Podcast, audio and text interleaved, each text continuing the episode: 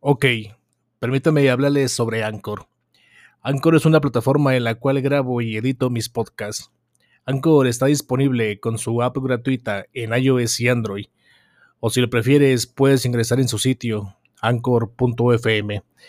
Anchor no solo me brinda las herramientas para editar mis podcasts, sino que también se encarga de la distribución de este, poniéndolo en plataformas como Spotify, Apple Podcasts, Google Podcasts, entre muchos otros. Entonces, cuando termino de grabar un episodio, solo oprimo el botón de publicar y ya está. No tengo nada de qué preocuparme. Si tú quieres comenzar a grabar tu podcast y publicarlo, Anchor es tu mejor opción. De lo que sí te tienes que preocupar es de qué chingado nos vas a hablar. Yo soy Giovanni y esto es Intempestivo. Comenzamos.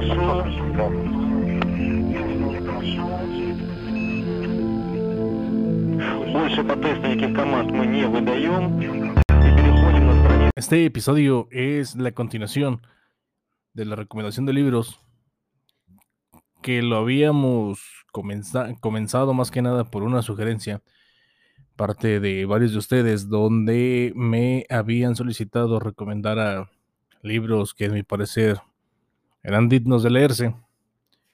Entonces tuvo muy buena aceptación el episodio, el parte 1, y por eso he decidido continuar con, con ese pequeño o ese breve episodio ¿no? de recomendaciones de libros.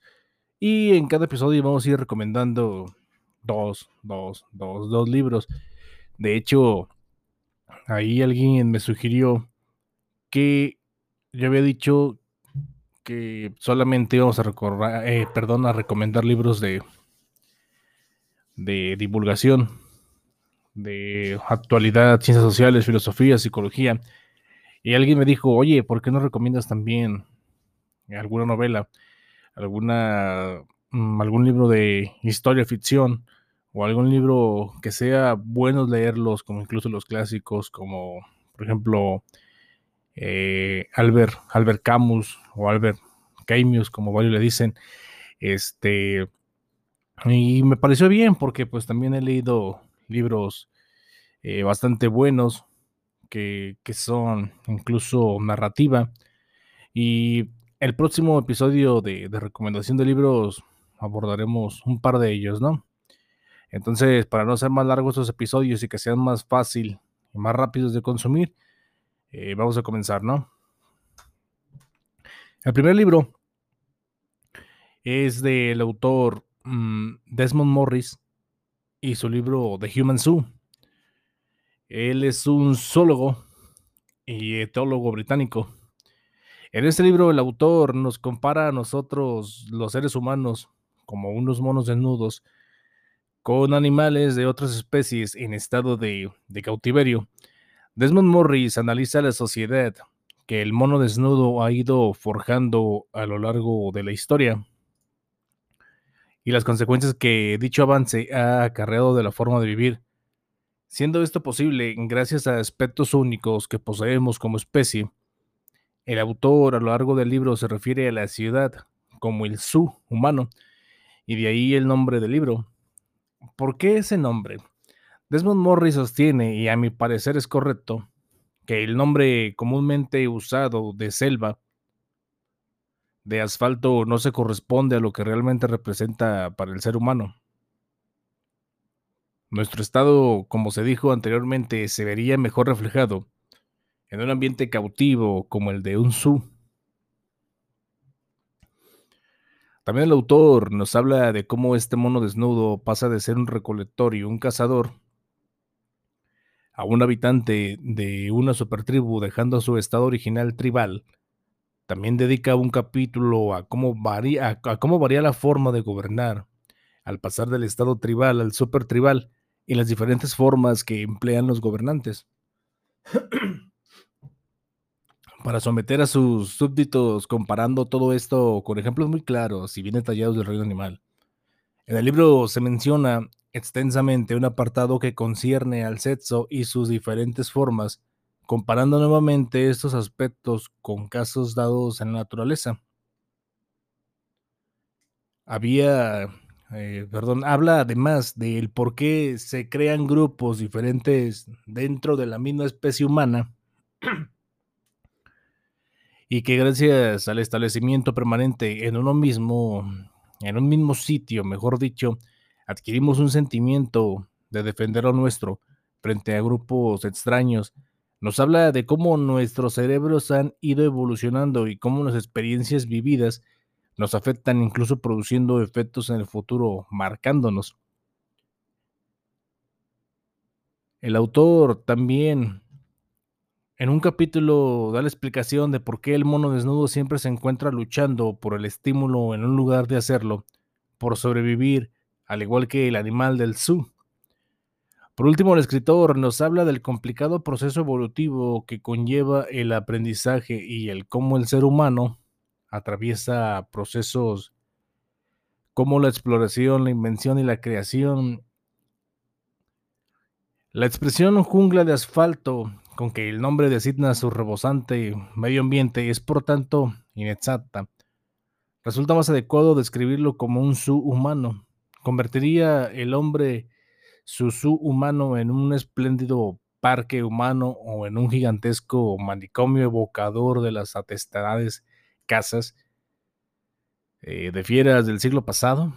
Se pregunta el autor de El mono desnudo eh, y con la antigua Roma se llegó a una fase en la que la comunidad humana ha crecido y desarrollado tanto en densidad que zoológicamente hablando llegamos a la condición moderna.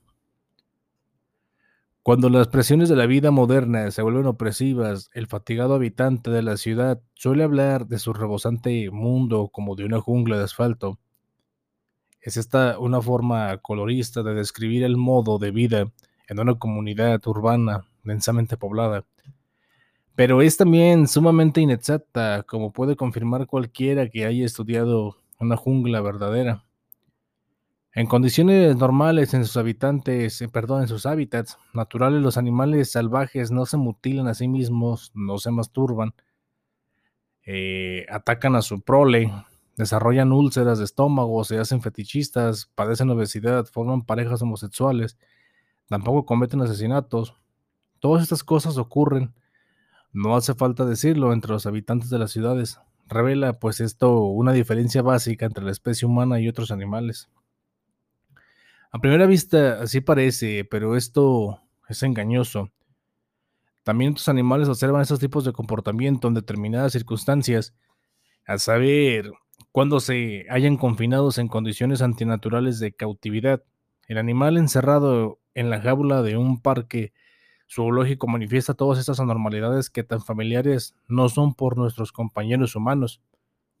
Evidentemente entonces la ciudad no es una jungla de asfalto, es un zoológico humano. Desmond Morris, ya para terminar con, con esta recomendación de este libro, pone varios casos de manifiesto donde se documentaron leones que se masturbaban, eh, leones teniendo sexo solamente por diversión, así mismo como bueyes, como mm, chimpancés, eh, se masturbaban frecuentemente. Y es un libro bien interesante leerlo porque llega a cierto punto donde el autor compara al mono desnudo o al ser humano con cualquier especie animal y si tenemos bastantes rasgos en común, ¿no? O comportamientos. Y es un libro, ya tiene algunos años, yo lo leía ya por el 2014, pero es un libro que sigue estando, que sigue estando bastante bueno leer hoy en día. Y no es un libro que lo leamos y no nos deje algo. Créanme que cuando lo leemos nos va a dejar algo sobre el comportamiento humano.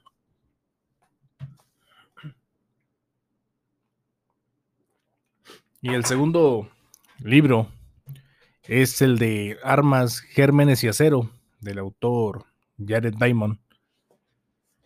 Lo leí por primera vez, eh, el libro de Armas, Gérmenes y Acero, allá por el 2013, porque ya creo que se publicó allá 98, 99, no recuerdo. Mm, Jared Diamond se había hecho la pregunta, ¿cómo es que los habitantes de una pequeña isla del norte de Europa llegaron a dominar el mundo? Aunque empleada a toda la civilización occidental, su respuesta me sorprendió por la riqueza y por la novedad de sus argumentos.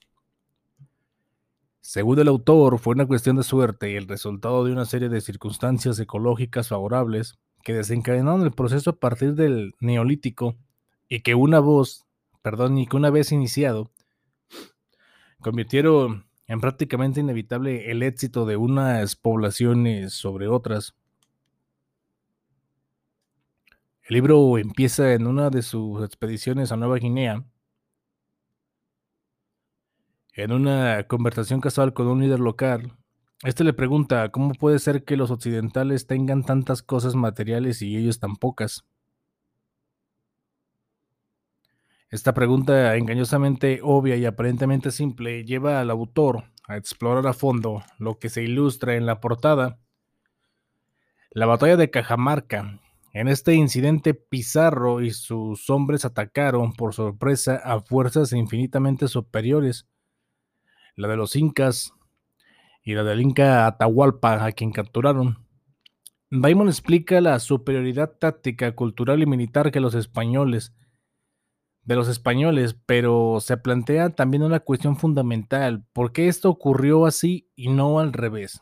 Es decir, ¿por qué los incas no invadieron Europa y capturaron al emperador Carlos I? Baimon sitúa el inicio del proceso en el neolítico y explora, por ejemplo, que circunstancias dietéticas y, etológicas han de concurrir para que un animal pueda ser domesticado. A continuación descubre que en Euroasia se encontraba el mayor número potencial de domesticables, en contraste con otros continentes como América, Oceanía y África que prácticamente no tenían candidato alguno. El caso de los vegetales es parecido, pero además del eje longitudinal de Euroasia permitió la expansión de la agricultura debido a su propia uniformidad climática, mientras que los ejes esencialmente latitudinales de África y América actuaron en contra de ella. La geografía recortada de Europa, con diversas penínsulas, e islas de gran tamaño, incluyendo Gran Bretaña, condicionó la emergencia de sociedades con una diversidad cultural que a través del, del conflicto propició la creatividad y la competitividad y que fue por tanto un motor de progreso. Daimon lo contrasta con el perfil esencialmente continuo del este de Asia y atribuye causas geográficas y ecológicas el, inmovilismo cultural chino incluso. En definitiva, Daimon no necesita recurrir a ninguna posible superioridad genética o racial por emplear un término científicamente desacreditado, pero todavía popular para explicar el triunfo de las sociedades europeas sobre el resto. Para sus críticos, sin embargo, Daimon sustenta su revisión histórica en un excesivo determinismo ecológico. Eh, Neil Ferguson, en su libro de civilización utiliza un argumento diferente a la de Diamond.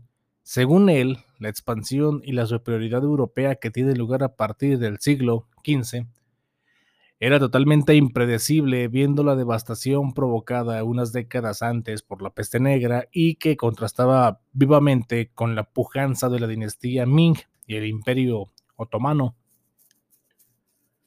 Sin embargo, ocurrió y no por cuestiones ecológicas, sino según el autor, por el desarrollo occidental de ideas propias como la democracia, la ética del trabajo, la ciencia y el consumismo. Sea como sea, un buen libro de divulgación científica es el que promueve el debate de las ideas e incluso la controversia. Creo que en ese sentido, Armas, Gérmenes y Acero no defraudará a ningún lector. Eso sí, es un libro bastante choncho, bastante grueso, y Si lo ven, si lo pueden encontrar, comprar, es una compra bastante acertada.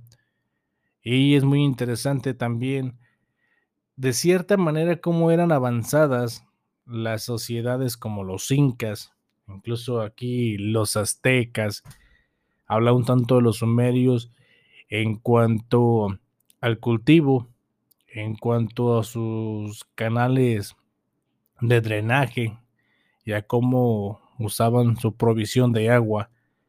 Es muy interesante, incluso nos habla que eran ya sociedades que tenían un lenguaje muy extenso, o no sociedades, digamos unas, unas etnias que tenían su lenguaje y una cultura demasiado extensa. Y esa parte de la cultura fue devastada o fue arrebatada cuando fueron conquistados, ¿no?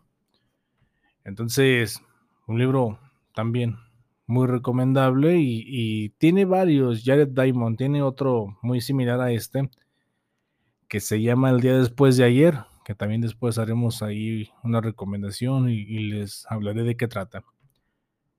Eso fue todo por hoy. Gracias por escucharme.